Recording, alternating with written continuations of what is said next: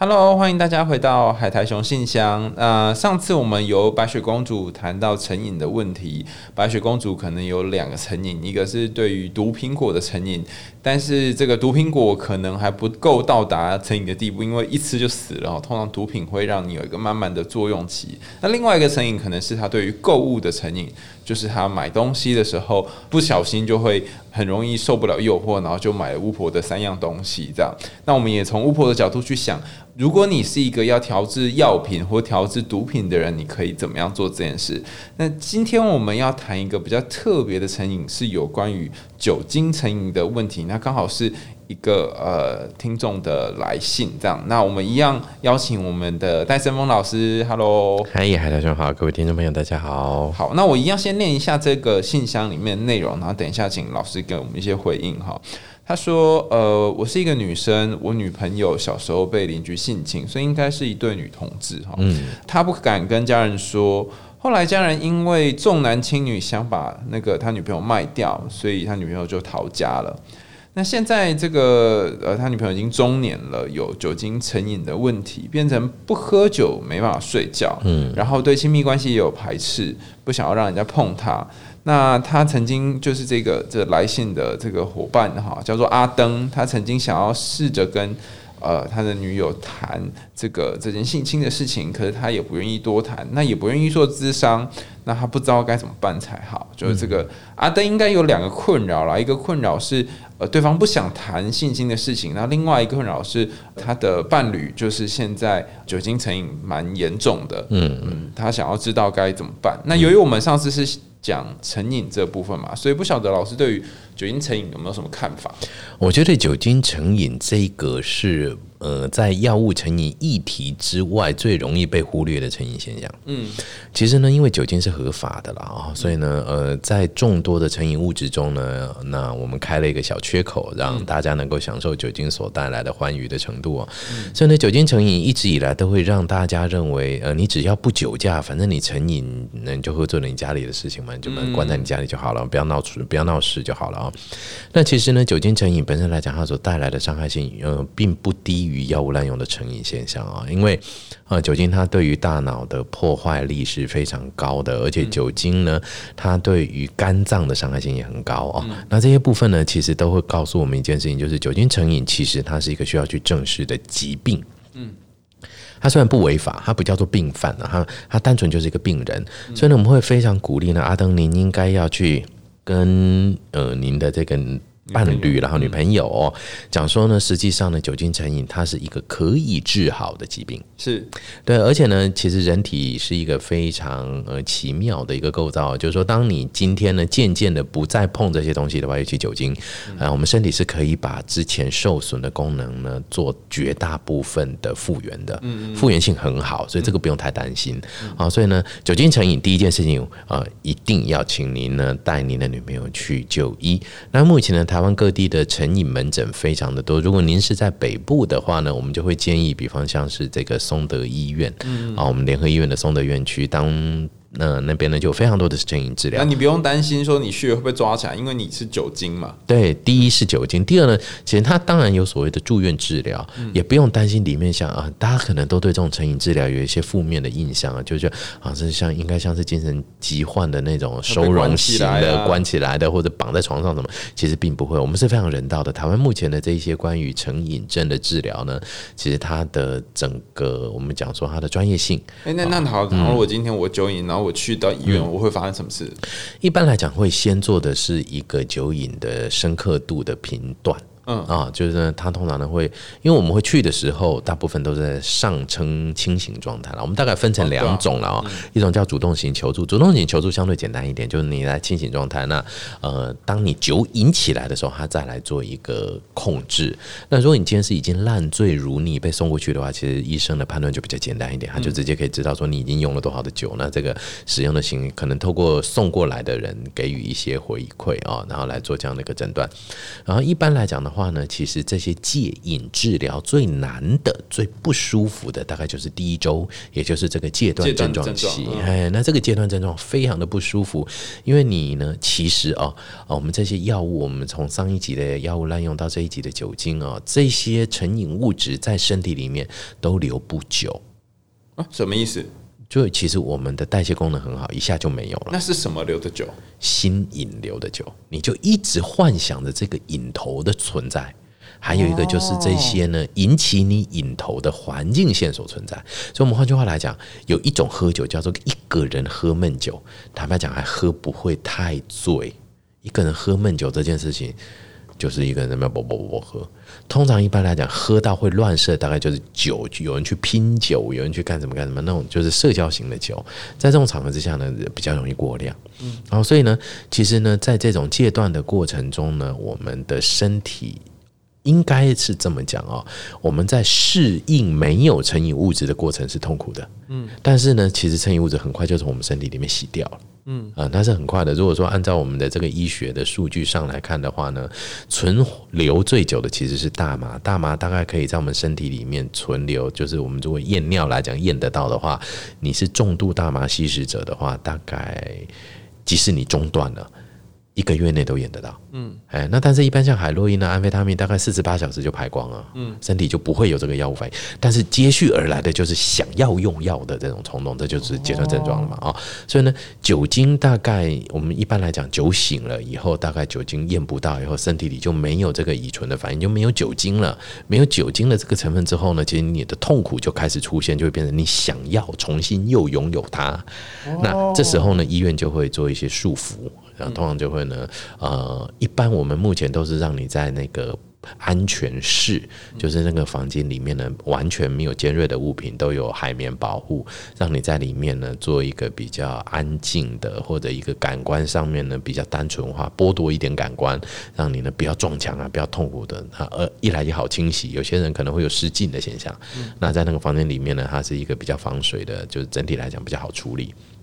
那这种戒断症状呢，再辛苦、再不舒服，以海洛因来讲，最强的这种四季毒王海洛因来讲，大概也是一周啊，那就过了。那酒精呢，可能会拖一下，因为很多人酒精酒精合法的，很多人就喝常年、经年累月的喝，所以它通常还会有一些器官功能不良所带来的后遗症，比方说肝功能不良。那这时候呢，他就必须要有更多的专业的介入治疗，治疗介入这些部分。那这些东西呢，其实快的话也是一周，慢的话十天左右，你就可以进入到第二个阶段，就是戒瘾的一个维持期。那这时候就要透过咨商跟教育的方法。呢，来去让你了解到说这个酒精对你的一个伤害性，以及你呢能够在没有酒精的情况之下，我们可以提到就是说没有酒没办法睡觉。所以呢，我们今天呃应该就是要让您的女朋友呢有办法呢能够去学习到一个不需要酒精就能够得到适度休息这样的一个机会。记得我念到的书是相反，有酒你反而没办法好好睡觉。对，因为酒精呢，其实呢应该这么讲，喝酒会让你容易入睡，但是难以深眠，就是浅浅的睡，好像一直在做梦。有睡跟没睡一样的睡，嗯，他就让你进入睡觉，但是那个睡的状况其实很不好，很不好，品质很差。所以，如果你女友真的想要好好睡觉，那有别的方法可以让她好好睡觉。对，不要靠。应该是呃后续的我们这种在睡眠治疗部分的啊。所以呢，其实呢，那这个呢，呃，真的不用太担心成瘾治疗。这个在目前，我相信健保在应该如果在医生诊断之后，应该某种程度上会有所给付了啊。所以呢，我们会鼓励先去治疗这个酒精成瘾这个现象啊。那这是可以回呃可以我们叫做可以完全恢复的，请你呢真的不用担心。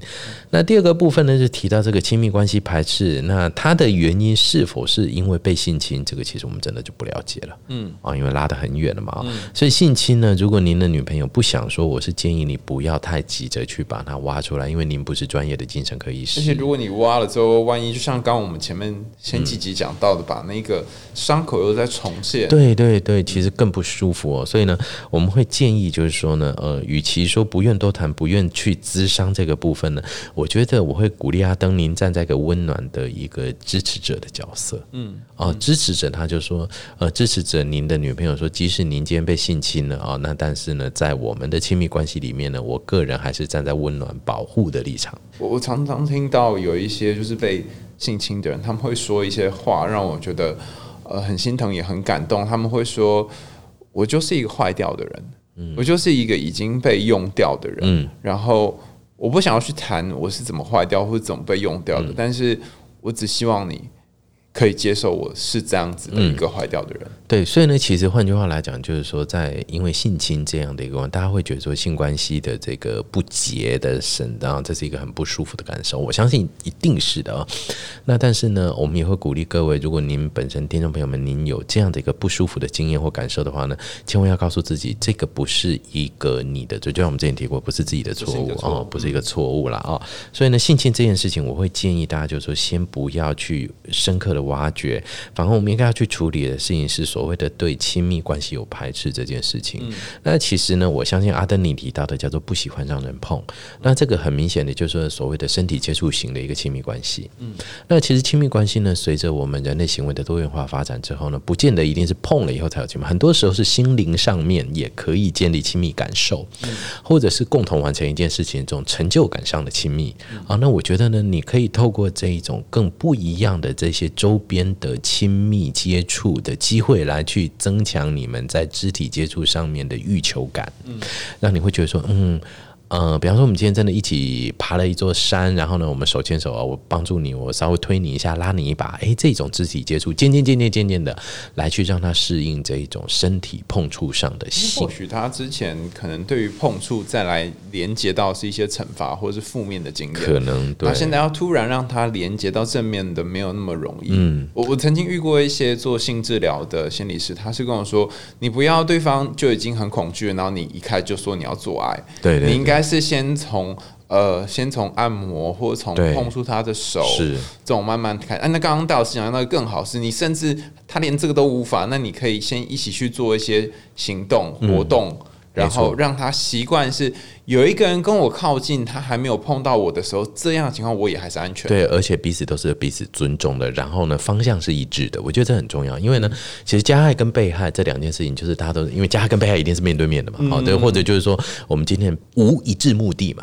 所以很多时候被害者会觉得说，我怎么可以容忍这个跟我呃完全没有一致性的人出现在我的身边？这是一个很恐怖的一件事情。那我们透过这种一致性的目的，或者是我们共同完成某一件事情中所带来成就。就感呢，渐渐渐渐的能够拉近彼此的距离。我觉得在心灵上的距离先拉近，渐渐的再走到这种肢体的碰触，可能他的这一个呃温暖的感受会提升。嗯，我觉得这个事情虽然呃是一个很大的创伤，但是也因为他如此，所以他需要更长的时间，所以急不得。对，越急的话，可能反而会。可能会反效果，没有错。嗯嗯，对，所以刚刚戴老师讲，在酒瘾的部分的话，可能可以先做密集的治疗，那不会太长，也不会太可怕，不用想。不会不会不会，对，好像会会什么会把你五花大绑什么的。嗯，好，它会有一段治疗的时间期间，那也不会太久。那另外呃，也有一些方法可以取代酒精，协助你的伴侣可以。好好的入睡不一定要靠酒精，也可以靠其他的药物或其他的方法。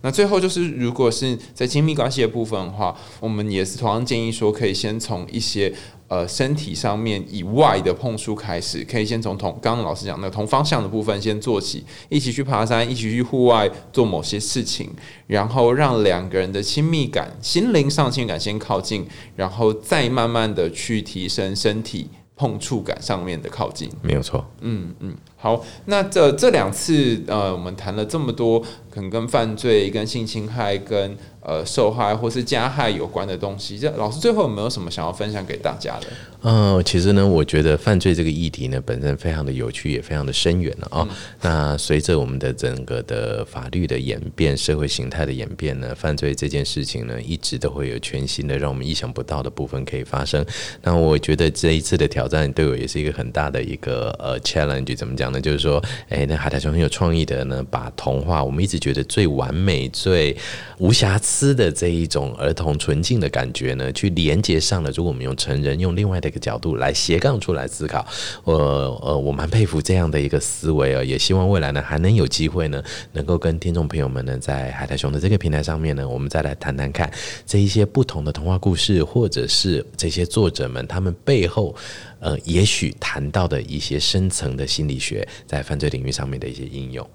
好哦，那谢谢戴老师。下一集我们要谈一个，终于不是来自于格林童话，也不是来自。与安徒生童话的故事叫做《绿野仙踪》。那我们也会邀请一位特别的神秘嘉宾，他是有点像是我开始踏入童话这一行的一个呃领航的一个学长了哈。所以呃，这个《绿野仙踪》的故事呢，特别适合那种呃你跟家人的关系蛮疏远的，可是你又很想要跟家人靠近，一种很矛盾的状态。的人来呃听这一则故事，好，所以就期待下一次我们的海苔中心里话啦，好，当然我们下次见，拜拜，拜拜。